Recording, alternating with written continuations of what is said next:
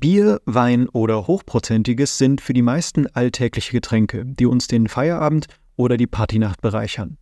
Alkohol ist unserer Gesellschaft so normal, dass es ungewöhnlich ist, wenn jemand nicht trinkt. Er ist in nahezu allen Alters- und Sozialschichten beliebt und wird von vielen als Kulturgut verehrt. Gleichzeitig gibt es dann noch diese andere Seite. Alkohol ist eine günstige, leicht zugängliche Droge, die abhängig macht und dadurch Leben zerstört. Allein 2021 sind in Deutschland 62.000 Menschen an den Folgen von Alkoholmissbrauch gestorben. In dieser Folge möchte ich herausfinden, wie viel Macht der Alkohol eigentlich über uns hat. Wie werden wir abhängig? Und was können wir als Gesellschaft unternehmen, um Gefahren früher zu erkennen und Abhängigkeit einzudämmen?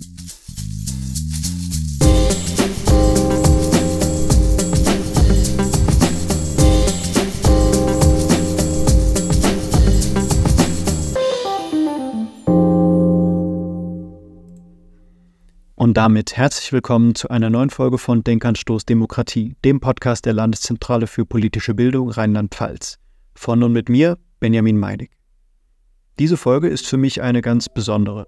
Normalerweise gehe ich, genau wie ihr, erstmal ohne viel Vorwissen in jedes neue Thema und muss eine Weile recherchieren. Diesmal war das anders, denn das Thema Alkohol spielt in meinem Leben schon lange eine Rolle. Ich habe schon früh mitbekommen, dass mein Vater eine ganze Menge trinkt.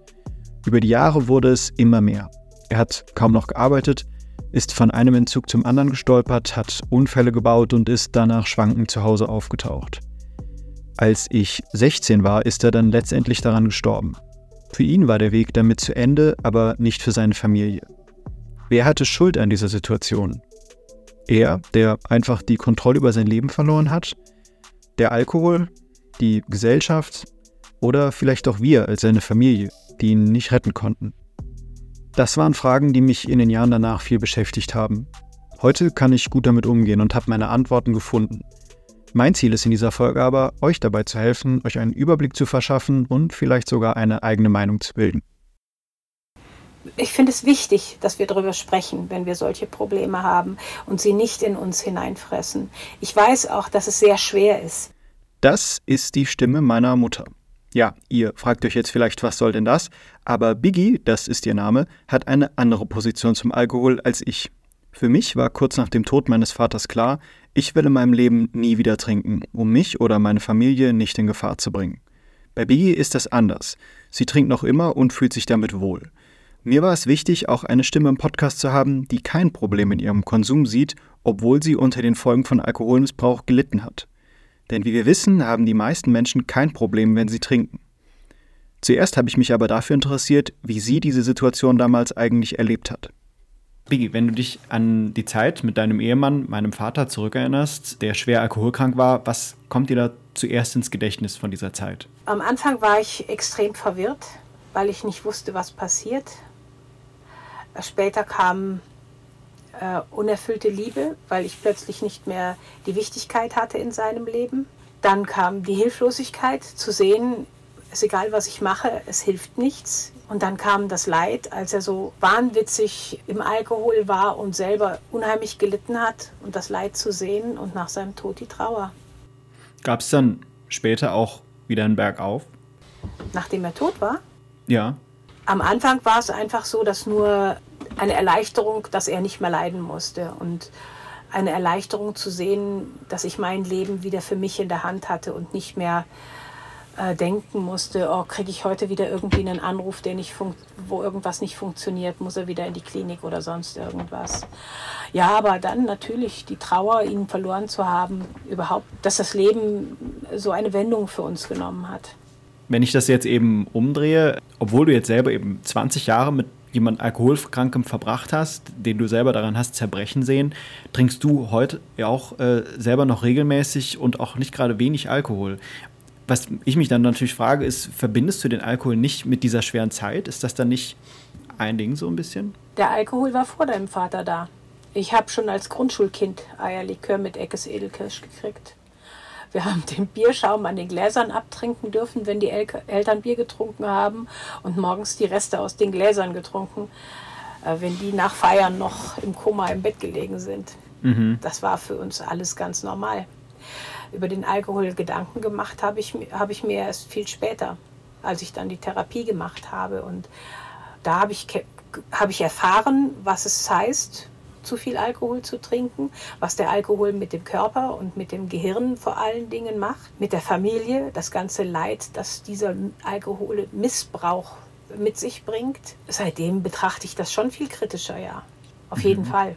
Aber ich trinke Alkohol weiter. Ja, warum? Ich habe das Problem nicht. Also ich trinke zwar Alkohol, Alkohol und äh, trinke ihn auch regelmäßig, aber ich äh, trinke nicht, um irgendetwas gut zu machen, um, um mich besser zu fühlen, sondern ich mag ihn und wie gesagt, ich trinke ihn mein Leben lang schon und ich bin bis jetzt nicht ähm, am Alkoholkonsum eingegangen oder erkrankt, als Alkoholikerin erkrankt, kann mein Leben nicht mehr bewältigen, sondern ich lebe ganz gut damit. Wenn ich das Problem hätte, wenn ich ein Suchtproblem hätte, wäre das mit Sicherheit in der Vergangenheit schon sehr deutlich geworden, weil die Tragödien in meinem Leben waren viele. Wenn du könntest, was würdest du anderen mit auf den Weg geben, die alkoholkranke Partner, Partnerinnen oder auch Eltern haben? Man soll sich nicht von irgendwelchen Versprechungen von den Kranken ins Boxhorn jagen lassen. Wenn es Versprechungen gibt von einem suchtkranken Menschen oder alkoholkranken Menschen, dann müssen denen auch Taten folgen und zwar umgehend und nicht erst morgen oder nächste Woche. Gewalt ist inakzeptabel, absolut. Niemand braucht sich schlagen lassen von irgendjemandem und das für irgendeine andere Person wieder äh, gerade biegen zu wollen, zu sagen, ja, das hat er ja jetzt nicht so gemeint. Gewalt ist inakzeptabel. Man muss offen sein, über dieses Problem zu sprechen. Am besten tut man das zuerst mal mit Menschen, die einem sehr vertraut sind in seinem Umfeld. Und nimmt dann vielleicht auch professionelle Hilfe in, äh, in die Hand, weil es ist immer besser, wenn man jemanden Professionellen hat, der einem sagen kann, wie das alles wirkt, wie das alles funktioniert. Also ich habe das ja wirklich selber erfahren, wie gut das ist, wie, wie gut das tut, wenn man rauskommt aus so einer Stunde mit einem Psychologen und sagen kann, ja, ich weiß jetzt wieder mehr über mich, über das Problem und ich bin jetzt wieder gestärkt. Ich gehe nach Hause zu diesem alkoholkranken Menschen, bin aber stark. Das waren schöne Worte, danke, dass du das mit uns geteilt hast. Würdest du sagen, dass der Alkohol schuld daran ist, dass du deinen Ehemann verloren hast? Nein, definitiv nicht. Der Alkohol ist nicht das Problem und der Alkohol ist nicht Schuld. Schuld sind die Probleme der Menschen oder die Menschen vielleicht so an sich selbst, weil der Alkohol wird als Lösungsmittel gesucht. Und wenn man das vielleicht nicht weiß, aber der Alkohol, der reduziert den Stressfaktor im Kopf. Man fühlt sich wohl. Im Endeffekt ist, ist, könnte man das so, so sagen, glaube ich, das ist wie Kopfschmerzen. Man hat Kopfschmerzen und man nimmt eine Tablette. Aber der Ursprung des Kopfschmerzes, der geht nicht weg. Es ist nur, dass äh, das Nervensystem das nicht mehr wahrnimmt. Und wenn ich ein psychisches Problem habe und ich trinke Alkohol, habe ich das Problem einfach nicht mehr.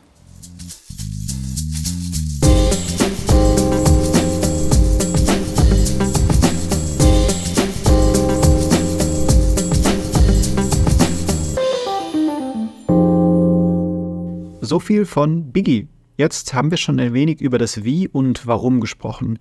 Um aber noch mehr über das Thema Sucht herauszufinden, habe ich mir außerdem den emeritierten Professor Karl Mann von der Klinik für abhängiges Verhalten und Suchtmedizin der Universität Mannheim ins Boot geholt. Unter anderem habe ich auch ihm die Frage der Schuld gestellt. Hallo Professor Mann, schön, dass Sie dabei sind. Guten Morgen. Sie sind als Suchtforscher nicht nur spezialisiert auf Alkohol, sondern auch auf andere Suchtmittel. Würden Sie sagen, dass, es, dass Sie einen großen Unterschied sehen zwischen Alkohol als Sucht und anderen Suchtformen? Im Prinzip nein. Es gibt, es sind dieselben Mechanismen, die zur Sucht führen, uh, unabhängig vom Suchtmittel. Das heißt, bestimmte Abläufe im Gehirn beispielsweise, wenn so eine Substanz regelmäßig zugeführt wird, sind äh, ähnlich, ob das nun Kokain ist oder Heroin oder Alkohol oder Tabak. Äh, sogar die sogenannten Verhaltenssüchte, also Glücksspielsucht, äh, Computerspielsucht, dort, obwohl man da ja keine Substanz zu sich nimmt, sind ähnliche Abläufe im Gehirn beispielsweise, die da zu einem süchtigen Verhalten führen. Würden Sie trotzdem sagen, dass Alkohol eine andere Position als Sucht einnimmt, gesellschaftlich? Das auf jeden Fall. Wir haben, es kommt darauf an, in welche Gesellschaft man schaut. Das heißt, die ähm, gesellschaftliche Perspektive und die, die Tradition, auch die historische Tradition spielt eine entscheidende Rolle dabei. Und das hat dazu geführt, in den USA, in Deutschland, in Europa insgesamt, dass die Drogen eben ganz, ganz anders behandelt wurden dass denen der Krieg erklärt wurde, gewissermaßen, als zum Beispiel Alkohol oder Tabak. Obwohl es in allen Bereichen eigentlich äh, sinnvoll wäre, dagegen etwas zu unternehmen. Würden Sie sagen, dass die deutsche Bevölkerung sich der Gefahr durch Alkohol als Suchtmittel, aber auch als Krankheitserreger bekannt ist? Nur zum Teil. Also, dass zu viel Alkohol natürlich nicht sehr günstig ist für die Gesundheit, ist, glaube ich, bekannt. Aber ein äh, Ergebnis der Forschung der letzten Jahre, die das eindeutig jetzt belegt, ist folgendes. Wir wissen, dass schon der erste Tropfen Alkohol tatsächlich Schaden oder Schäden im Körper, im Gehirn und an anderen Stellen äh, auslösen kann. Insbesondere wissen wir jetzt eindeutig, dass Alkohol, und zwar auch schon in kleinen Dosen, krebserzeugend sein kann, so ähnlich wie eben äh, der Tabakrauch auch. Und das hat sich noch nicht rumgesprochen. Das heißt, man muss das wirklich auch für die Vorsorgemaßnahmen stärker mit in den Fokus nehmen. Jetzt auch vielleicht ein bisschen provokativ als Frage, wen sehen Sie in der Schuld, wenn so eine Abhängigkeit entsteht? Den, den Abhängigen, der sich nicht zurückhalten kann oder das Suchtmittel? Das ist natürlich eine schwierige Frage. Wenn man, wenn man die Frage so stellt, äh, wie entsteht denn Abhängigkeit, dann wird die Antwort viele vielleicht überraschen. Die Abhängigkeit entsteht zunächst einmal und vor allen anderen Bereichen durch äh, die Gewohnheit. Also ohne Gewohnheit zu rauchen oder ohne Gewohnheit regelmäßig zu trinken, wird niemand abhängig. Und diese Gewohnheit wird halt durch die gesellschaftlichen Umstände, durch die äh, sozialen Zwänge beispielsweise äh, wesentlich gefördert, aber auch durch die relativ laschen Gesetze, dass ähm, eben das Einstiegsalter kaum, äh, wo, wo, zuerst Alkohol getrunken werden darf, kaum wirklich überprüft wird und so weiter und so weiter. Also insofern ist Gewohnheit ein wesentlicher, äh, wesentliche Grundlage für die Entwicklung weiter, zum Beispiel einer Alkoholabhängigkeit. Da muss aber natürlich dann noch mehr dazukommen. Zum Beispiel, dass dann in gewissen Stresssituationen durch berufliche Umstände äh, mehr getrunken wird. Und dann kommt noch ein drittes hinzu und das ist die Genetik natürlich. Wir wissen sehr genau, dass es eine genetische Veranlagung gibt, um abhängig zu werden. Etwa 50 bis 60 Prozent des Risikos, abhängig zu werden, ist genetisch bedingt. Das sind aber hunderte von Genen, die in ganz unterschiedlicher Zusammensetzung da wirksam wird. Das heißt, manche Leute haben ein höheres Risiko, abhängig zu werden und andere ein geringeres Risiko. In jedem Fall spielt aber die Gewohnheit die entscheidende Rolle. Wenn jemand mit hohem Risiko wenig trinkt, wird er nicht abhängig werden. Und wenn umgekehrt jemand mit niedrigem Risiko sehr viel trinkt, wird er abhängig werden. Würden Sie sagen, es gibt Typen von Menschen, die eher abhängig werden als andere Typen von Menschen? Nein, das ist relativ klar und eindeutig ähm, widerlegt. Früher gab es die Vermutung, dass es sozusagen Charaktereigenschaften geben würde, die dazu prädestinieren, eher abhängig zu werden äh, als, als bei anderen Charaktereigenschaften oder Persönlichkeitsausprägungen sozusagen. Äh, das ist deutlich widerlegt. Also das spielt keine Rolle. Was eine Rolle spielt, sind die Gene und sind die Umgebungsfaktoren und natürlich die Gewohnheit.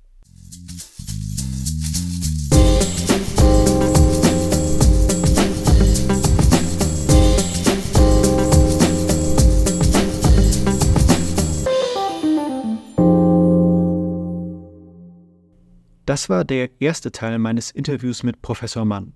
Am Ende dieser Folge habe ich mit ihm noch über mögliche Lösungen gegen Alkoholabhängigkeit hier in Deutschland gesprochen. Davor haben wir aber noch einen anderen, sehr wichtigen Gast. Vlada Metik war selbst über viele Jahre lang alkoholabhängig und hat so einen wesentlichen Teil ihres jungen Erwachsenenlebens betrunken verbracht. Heute hat sie den Weg aus der Sucht geschafft und berät selbst als Mentorin Abhängige. Von ihr wollte ich erfahren, was sie in die Sucht gebracht hat, wie sie diese erlebt hat und wie sie damit angefangen hat, dagegen anzukämpfen. Hi Vlada, schön, dass du dabei bist. Schön, dass ich dabei sein darf. Danke für die Einladung. Du warst selber, wie schon gesagt, über Jahre hinweg alkoholabhängig. Und mh, hm, zuerst möchte ich mal fragen, was würdest du sagen, wie ist das eigentlich passiert, dass du von dem sogenannten normalen Konsum in die Abhängigkeit gerutscht bist? Hast du das gemerkt? Die Frage ist ja letztendlich, was wir unter normalem Konsum verstehen. Rückblickend würde ich sagen, dass ich nie wirklich normal in Anführungsstrichen getrunken habe. Ich wollte immer etwas damit erreichen. Also mir hat der Rausch immer so gut gefallen, dass ich meist, auch als ich angefangen habe, so viel getrunken habe, dass ich angetrunken war oder betrunken war. Es ist so ein schleichender Prozess. Ich kann gar nicht sagen, an welchem Punkt ich wirklich gemerkt habe, dass ich abhängig bin, weil ich wollte es mir nicht eingestehen, weil ich wollte ja niemals Alkoholikerin sein. Es war dann erst, erst mit Ende 20, Anfang 30, wo wirklich, wo ich das Gefühl hatte, okay, jetzt habe ich eine definitive Grenze überschritten. Würdest du sagen, dass du eine Person bist, die selbst dazu neigt, abhängig zu werden, vielleicht auch von anderen äh, Drogen? Ich bin der Meinung, dass es jetzt nicht von der Persönlichkeit abhängt, sondern dass Alkohol letztendlich ein Nervengift ist und eine abhängig machende Substanz. Und jeder Mensch, der Alkohol trinkt, der hat auch die Möglichkeit, in einer bestimmten Situation, unter bestimmten Gegebenheiten abhängig von dieser Substanz zu werden, was unabhängig von der, von der Persönlichkeit ist, meiner Meinung nach. Also du siehst ja ganz eindeutig, dass das jeden treffen kann, auch wenn man schon seit Jahrzehnten vielleicht Alkohol trinkt? Ja, weil es kann ja durchaus sein, dass du, dass du jahrelang keinen problematischen Konsum hast und dann passiert etwas im Leben, du hast ein traum traumatisches Erlebnis oder dein Partner verlässt dich oder dein irgendjemand stirbt, äh, was auch immer, was jetzt wirklich dramatische Ereignisse sind, die dann dazu führen, dass du mehr trinkst und dann bist du ganz schnell in der in der Abhängigkeit drin. Also es gibt unterschiedliche Faktoren, die da einfach eine Rolle spielen. Mhm. Ich will nicht mal nippen an alkoholischen Getränken, weil ich da so Schiss habe, so da reinzufallen. Ich würde mich natürlich jetzt deswegen nicht Aha. als trockenen Alkoholiker bezeichnen, aber das ist so mein, mein Umgang im Kopf damit. Deswegen habe ich da auch gefragt. Wie war das denn dann für dich in der, in der Vergangenheit? Hast du dich viel geschämt, als du noch getrunken hast, dafür, dass du so viel trinkst? Als ich gemerkt habe, dass ich abhängig bin, sind ja schon Jahre ins Land gestrichen. Also ich habe zehn, über zehn Jahre konsumiert und war psychisch abhängig von der Substanz. Und ich wusste ja gar nicht mal, dass es das gibt, eine psychische Abhängigkeit. Und als es dann so weit war, dass ich wirklich, mm, dass ich offensichtlich abhängig bin, sprich, dass ich körperliche Entzugserscheinungen habe, dass ich morgens schon ähm, ein Craving nach Alkohol habe und dass es quasi offensichtlich war, dass ich Hilfe brauche und erstmal einen Entzug machen, machen muss, um wieder irgendwie auf die Bahn zu kommen, da habe ich mich mega geschämt. Ich dachte wirklich, äh, dass mein Leben vorbei ist. Ich, ich dachte, ich habe mein komplettes Leben, auf Deutsch gesagt, verkackt und ich hatte Riesenangst, oh. dass ich nie wieder rauskomme aus dieser Geschichte. Aber jetzt sind wir an dem Punkt, du stehst da sozusagen mit, mit nichts in der Hand und willst jetzt dagegen ankämpfen. Wie, wie hast du da angefangen? Das erste war, dass ich mit meinem Vater zu seinem, zu seinem Hausarzt gegangen bin und gesagt habe, was das Problem ist.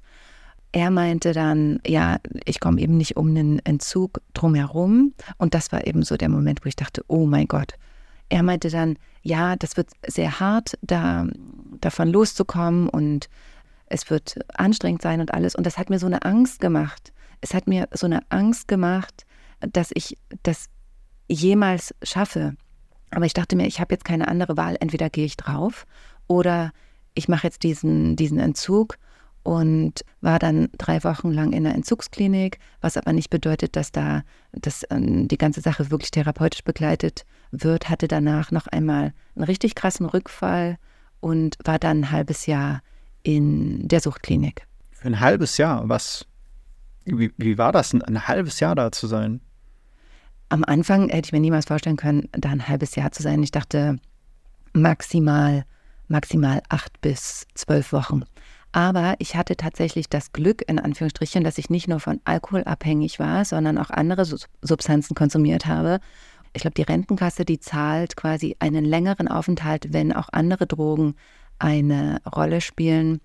Und bei Alkohol ist der Zeitraum ein bisschen geringer. Und ich hatte dann den Vorteil sozusagen, dass ich wirklich so lange in der Klinik bleiben konnte, was für mich persönlich wichtig war, weil ich wirklich alles für mich aufarbeiten konnte, wirklich die Therapie für mich genutzt habe, um mich besser zu verstehen, um mich gut wieder aufzustellen und dann am Ende aus der Klinik zu gehen und mir ein neues Leben aufzubauen, was wirklich die, also das war die, die beste Entscheidung meines Lebens.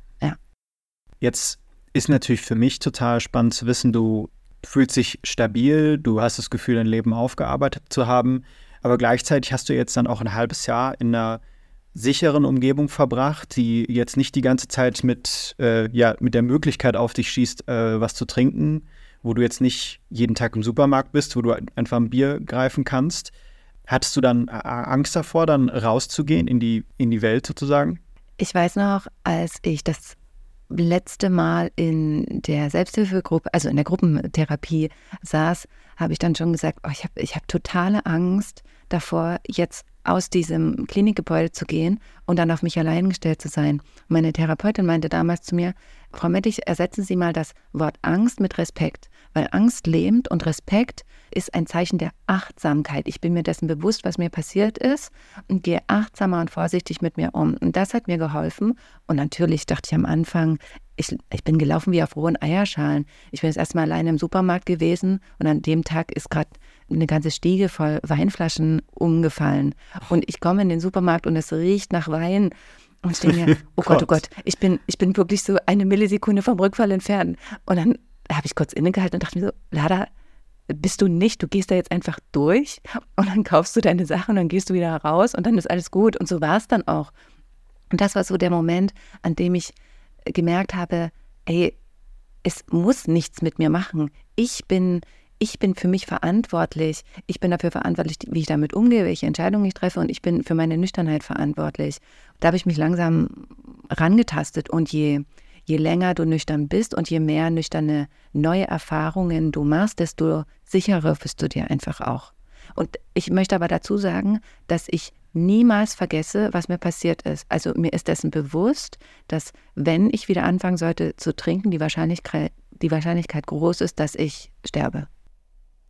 Das, äh, das wäre jetzt tatsächlich auch meine nächste Frage gewesen. So die Wahrscheinlichkeit, dass man dann nochmal rückfällig wird, ist ja gigantisch hoch. Also die, die, die allermeisten fallen ja zurück in dieses, äh, in diesen Habitus, dass man dann nochmal trinkt. Aber ich finde das sehr interessant, wie du dann eben sagst, so das zerstört dich dann. Du, du wirst dann nicht mehr weiterleben, wenn das nochmal passiert. Das ist ja die, die, dieses Bewusstsein, diese, dieses Damoklesschwert über dir zu haben, das macht die ganze Sache dann ja realer. Das Ding ist, da hat mir mein Rückfall geholfen zwischen Entzugsklinik und äh, Suchttherapie, weil ich war drei Wochen nüchtern und dachte wirklich, okay, easy, habe ich ja geschafft. Es war Sommer, äh, Klinikgelände, Park, alles easy. Und es hat wirklich, es hat nicht mal eine Woche gedauert und ich hatte so ein krasses Craving, dass ich nicht mehr wusste, wo oben und unten ist, dass ich fremdgesteuert war. Und das Ding ist, ich wollte nie nur einen Schluck. Wenn, dann wollte ich eine Flasche, zwei Flaschen. Und wenn du lange nüchtern bist oder über längere Zeit nüchtern bist, dann hat dein Körper nicht mehr diese Toleranz. Das heißt, dass diese, ich weiß nicht, was ich da getrunken habe, zwei Flaschen, ich war ohnmächtig. Ich war ohnmächtig und ich musste ins Krankenhaus. Und ich weiß, dass wenn ich jetzt wieder anfangen sollte zu trinken, ich werde nicht ein Glas trinken. Ich werde eine ganze Flasche Wodka mir reinhauen, weil es knallen sollte. Weißt du, und das meine ich damit. Es hat mich ja nicht der Geschmack interessiert, sondern die Wirkung. Und das ist das Fatale. Könnte mir vorstellen, dass viele Zuhörerinnen und Zuhörer, die jetzt so an ihren eigenen Konsum denken, jetzt das hören und dann sagen, naja gut, die, die sagt jetzt, die will gleich eine ganze Flasche äh, Wodka trinken.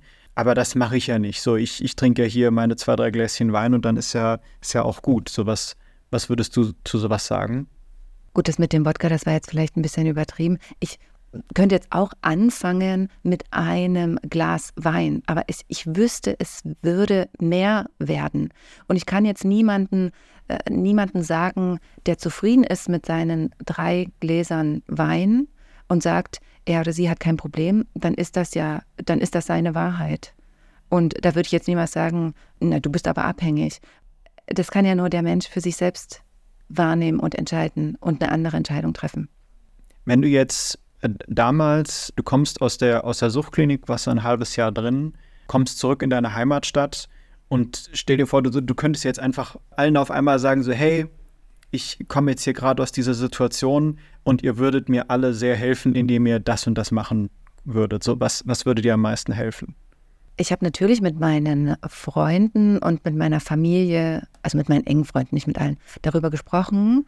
Und meine Angst war ja, dass wir dann nie wieder so zusammen sein können, wie wir vorher zusammen waren, weil wir dann oft in Bars unterwegs waren oder gemeinsam getrunken haben. Aber es war tatsächlich nie ein Problem, dass ich dass ich mir gewünscht habe, dass wir nüchtern unsere Zeit verbringen. Aber ich musste es nicht mal sagen, sondern es war, nachdem ich aus der Klinik rausgekommen bin, einfach, das war normal, dass wir jetzt nichts mehr, nichts mehr trinken. Und das hat es mir sehr, sehr, sehr viel einfacher gemacht. Ich glaube, schwer ist es, wenn das Umfeld einfach noch weitermacht wie, wie bisher, weil Alkohol immer zu Geburtstagen und zu Weihnachten serviert wurde. Und wenn dann die betroffene Person quasi als Problem angesehen wird und die muss ja dann damit klarkommen, dass alle anderen trinken, das macht es aber schwer für die betroffene Person immer wieder mit der Substanz konfrontiert zu sein. Und ich denke mir, wenn alle anderen kein Problem haben mit Alkohol, warum können denn dann nicht alle anderen auch in dem Moment darauf verzichten, um diese eine Person zu schützen? Das ist ein total logischer Gedanke, den ich in der Realität aber selten sehe. Das stimmt. Das stimmt und das macht es meinen Klienten auch oftmals so schwer, weil sie dann öfter damit konfrontiert werden, wenn beispielsweise auch der Partner weiterhin trinkt und Alkohol ist in den eigenen vier Wänden verfügbar, dann ist die, dann ist die Distanz so gering. Es ist, ich will jetzt nicht sagen, dass es dann nicht machbar ist, nüchtern zu werden. Es macht es nur schwieriger, weil wenn ich wenn ich beispielsweise bei mir zu Hause, es gibt keinen Alkohol, ich bin nicht damit äh, konfrontiert und wenn ich irgendwie mit meinen Freunden unterwegs bin, dann spielt es auch keine Rolle. Aber wenn ich permanent damit konfrontiert werden würde, gerade am Anfang, da ist einfach, äh, ne, da sind wir noch nicht so stabil und sicher, dass wir easy sagen können, okay, es macht jetzt nichts mehr mit mir. Tatsächlich hatte ich beim letzten Weihnachten so eine Situation, Familie sitzt zusammen und wir hatten einen richtig schönen Abend und äh, natürlich ganz normal, dass da auch getrunken wird. Aber irgendwie ist das dann so entstanden, dass dann immer äh, mehr verschiedene Arten von Alkohol rausge rausgeholt wurden und dann wurde sich da unterhalten, so, ah, das ist toll und hier und so. Und dann ging da ein Shotglas nach dem anderen runter und also ich glaube, da stand irgendwie sechs, sieben Flaschen verschiedener, verschiedener Flüssigkeiten auf dem Tisch. Und was für mich dann echt verrückt war, war, also meine Familie hatte eine Vielzahl von Alkoholikern. Also mein Vater war abhängig, die Mutter meiner Mutter war abhängig, auch äh, eine Tante von mir war abhängig und auch der Vater meines Vaters war abhängig. Und für mich war das dann, also ich, ich war da richtig getriggert. Es, es war ein ganz komischer Moment. Ich hatte das jahrelang nicht mehr und dann sitze ich da mit meiner engsten Familie und war ganz kurz vorm Heulen, weil mich das so fertig gemacht hat, in unseren eigenen vier Wänden dann so damit so konfrontiert zu sein. Kennst du das auch? Tatsächlich, weil meine, das, was mir passiert ist, glaube ich, natürlich auch was mit meiner Familie gemacht hat. Es gibt jetzt keine, ich sag's mal so, Platzaufgelage, wenn ich mit dabei bin. Es wird mal was getrunken, gerade auch bei der Familie meines Bruders, aber jetzt nicht so, dass irgendjemand betrunken ist. Wenn ich das feststellen sollte, dann wäre, ich würde, glaube ich, den Raum verlassen, ich würde fahren, weil ich mir denke, ich muss mich damit, ähm, ich muss mich damit nicht auseinandersetzen. Bei mir ist es eher so, dass ähm, das Problem, dass meine ähm, Eltern zum einen heimlich trinken und zum anderen sich nicht wirklich eingestehen, beziehungsweise ein Teil meiner Eltern sich nicht eingesteht, dass da ein Problem vorhanden ist. Und das macht mich richtig wütend. Und da muss ich lernen, und das kann ich aber auch erst jetzt nachdem ich nüchtern geworden bin, lernen, mich davon unabhängig zu machen. Unabhängig von dem Trinken meiner Familie. Dass das Trinken meiner Familie nichts mit mir zu tun hat. Dass meine Nüchternheit nichts mit meiner Familie zu tun hat. Und das ist, das ist nochmal hart, weil das, weil uns ja unsere Familie so wichtig ist. Wir lieben ja unsere Eltern, sonst würde es uns ja nicht triggern, sonst würde es uns nicht wütend machen. Genau, aber da zu sagen, ich kann nichts an deren Entscheidungen ändern. Ich kann nur mich schützen, aber ich kann nicht deren Leben verändern. Das ist nicht meine Aufgabe als Kind. Im Sinne von, wir wollen unsere Eltern retten. Das, das funktioniert nicht. Ah, ja, also es ist auch, auch für mich ein großes Thema, das muss ich ehrlich sagen. Also da nicht auf mich selber zu schließen, ist ganz schwer. Aber man will das eigene Umfeld dann ja letzten Endes trotzdem schützen und denen irgendwie helfen. Aber Ja, tatsächlich bin ich jetzt aber auch ein bisschen abgeschweift. da, aber es ist super da, interessant, super spannend. Ich glaube, uns geht's, uns Kindern geht es ähnlich und es ist einfach, also ich, ich habe so viele Jahre mit dieser Wut im Bauch leben müssen und mit diesem, warum werde ich nicht gehört? Warum glaubt mir keiner, dass Alkohol hier ein Problem ist? Und warum ändert sich einfach nichts? Du, du sprichst mir total aus der Seele. Ich äh, bin da total bei dir. Und vielleicht können wir das jetzt auch so ein bisschen übertragen auf, das, auf unser, unser Überthema jetzt, was wir heute herausfinden wollen. Nämlich so die Frage, was könnten Entscheidungen sein, die wir treffen, um eine Gesellschaft zu schaffen, die gesünder mit Alkohol umgeht. Für mich ist da immer das, das Thema auch so Verfügbarkeit. Also eben, dass wir in den, den Supermarkt gehen und dann direkt den, den Alkohol im Gesicht haben. Das finde ich persönlich schon anstrengend und habe da sehr viel angenehmere Beispiele äh, in Schweden zum Beispiel gesehen, wo Alkohol dann nur in entsprechenden Läden verkauft werden kann. Findest du auch, dass sowas gute Lösungen sind, um die Gesellschaft aufmerksamer darauf zu machen?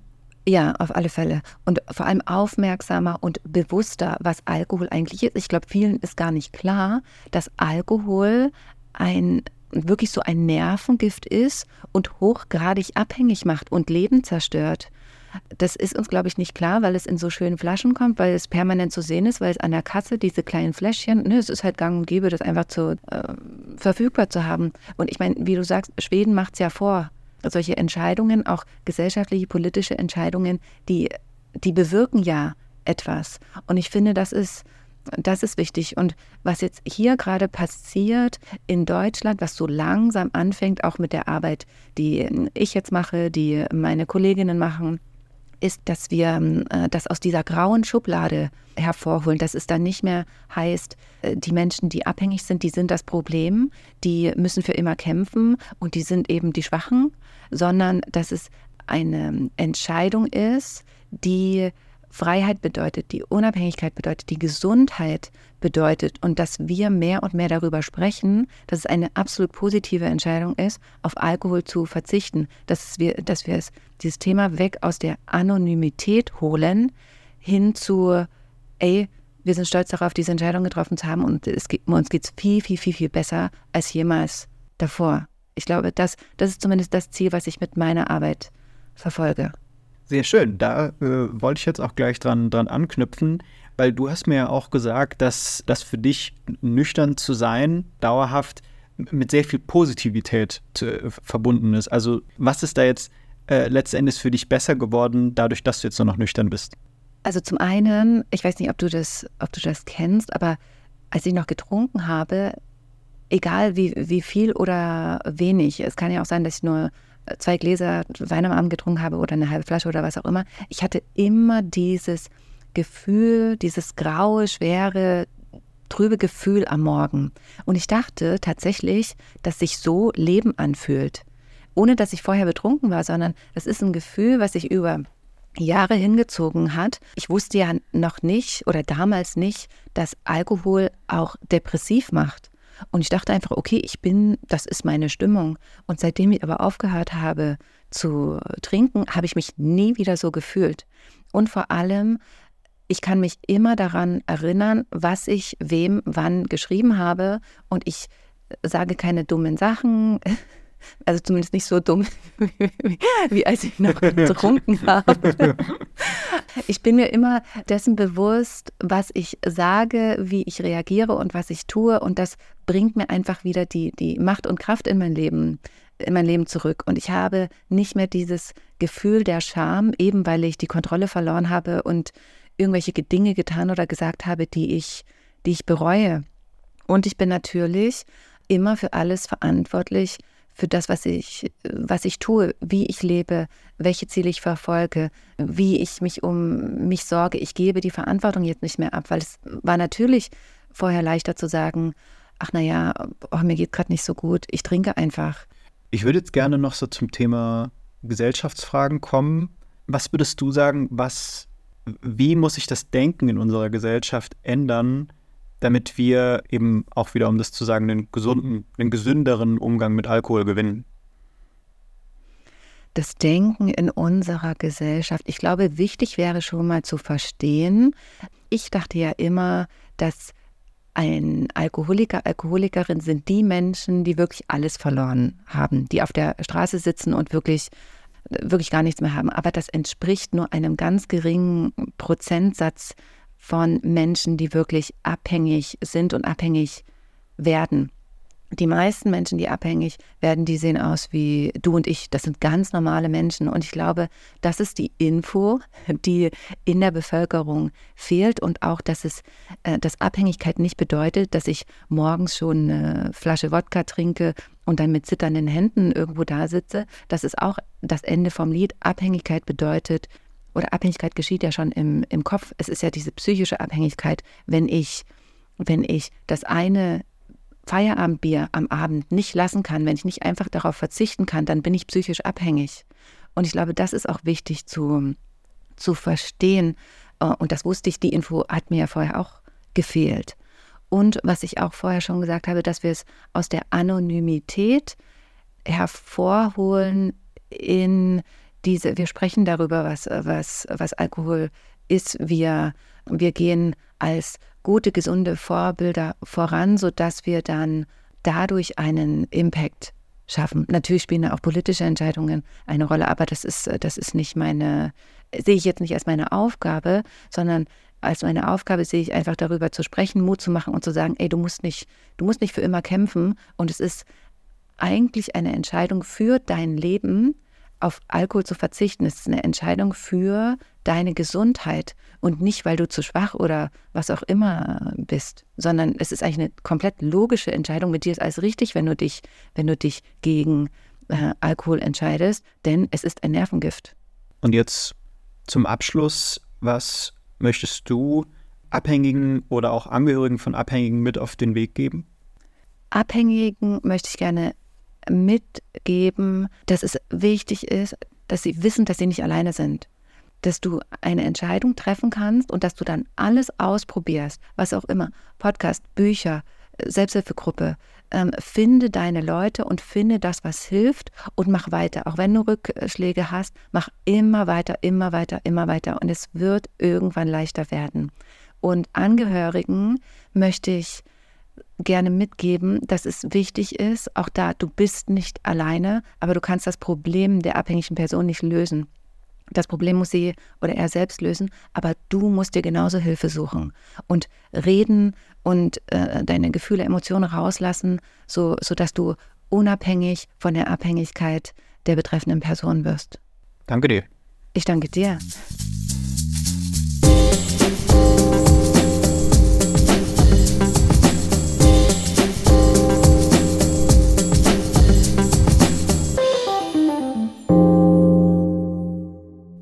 So, wie ihr merkt, haben Vlada und ich in unserem Gespräch eine ganze Menge an Themen angesprochen. Zum Abschluss habe ich aber mit Professor Mann noch darüber gesprochen, was wir denn tun könnten, um Alkoholsucht in Deutschland einzudämmen. Da hatten Sie mir auch schon vorher geschrieben, dass auch die WHO da jetzt ihre Empfehlungen angepasst hat, verändert hat, dass diesen Empfehlungen von der WHO aber in Deutschland überhaupt nicht entsprochen wird. Ja, es gibt also zusammenfassende Bewertungen der äh, Studienlage weltweit. Und die äh, ist in drei ähm, Empfehlungen der Weltgesundheitsorganisation zusammengefasst worden. Was soll man tun zur Prävention? Und da ist auf Englisch das erste Best Buy, nennen sie das, also der beste Vorschlag, den man machen kann, der am besten belegt ist, dass man tatsächlich äh, den, den Konsum deutlich reduziert. Wie kann man das machen? Erstens, indem man äh, den extrem niedrigen Preis für Alkoholiker, zum Beispiel in Deutschland, der ist seit 40 oder 50 Jahren nicht mehr erhöht worden, dass man den Preis raufsetzt, weil man dann weiß, dass es zwar nicht einen wirklichen Alkoholabhängigen absteigt, aber sehr viele Jugendliche zum Beispiel sich dann den Alkohol nicht mehr in dem Maße leisten können wie heute. Also die erste klare Empfehlung ist, Geld, also den, den, den Preis rauf, die Steuern rauf, am besten verdoppeln bis vervierfachen. Das zweite wäre in dem Zusammenhang auch äh, Werbung einschränken bzw. Werbung verbieten. Es gibt in Europa kaum noch ein Land, Bulgarien glaube ich, und Deutschland, die ähm, Werbung in dem Maße für Alkohol äh, erlauben, wie, wie, wie, wie wir das im Moment sehen.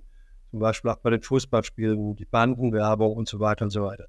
Also das ist etwas, wo wir unglaublich hinterherhinken und das kostet jedes Jahr äh, Leben in Deutschland.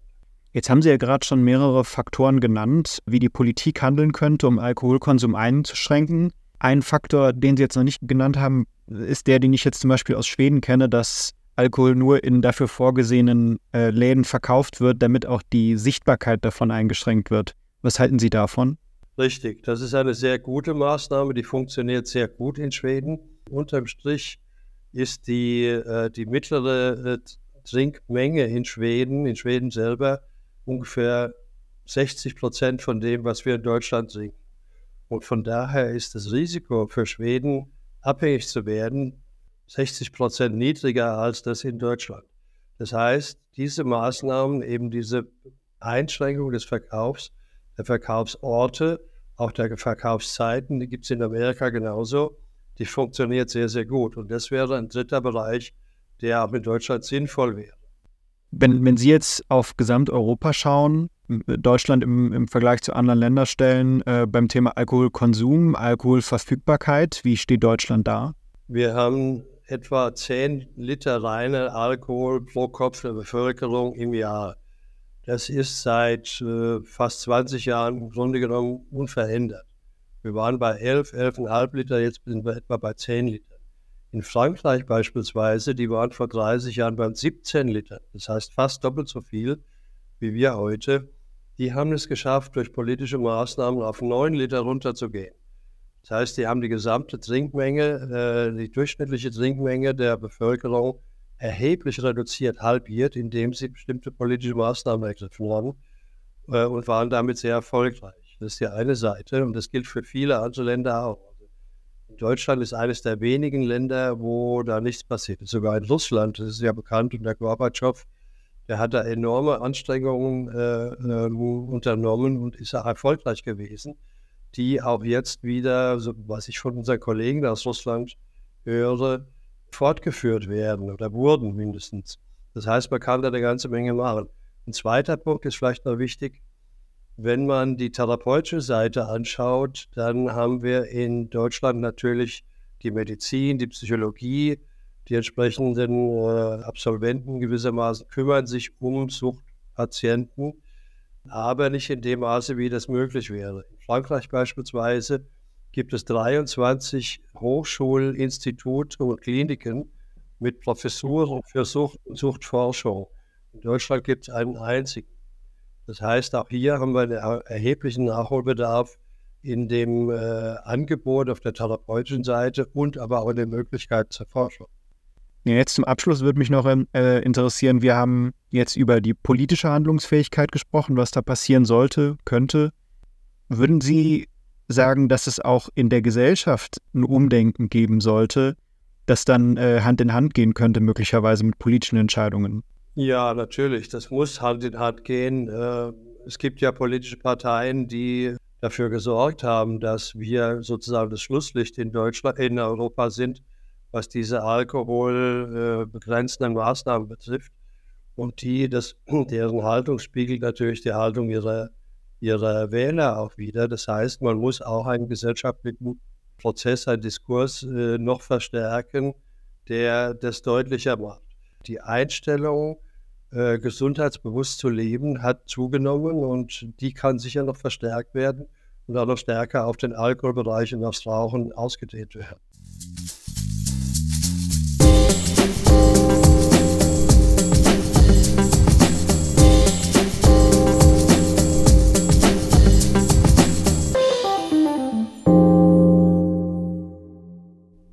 Und damit vielen Dank auch an Professor Mann, dass Sie sich Zeit für meine Fragen genommen haben.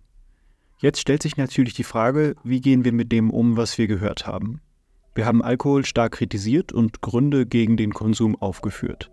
Letzten Endes ist unser Wunsch aber nicht eine Welt ohne Alkohol. Es geht vielmehr darum, unseren Blick auf ihn anzupassen. Würden wir Bier und Wein als das Risiko ansehen, welches sie bereithalten, und nicht als normale Getränke, wäre unsere Sicht auf sie schon deutlich anders. Für mich ist der Vergleich zu Tabak hier sehr passend. In den letzten Jahrzehnten hat der Tabakkonsum stark abgenommen.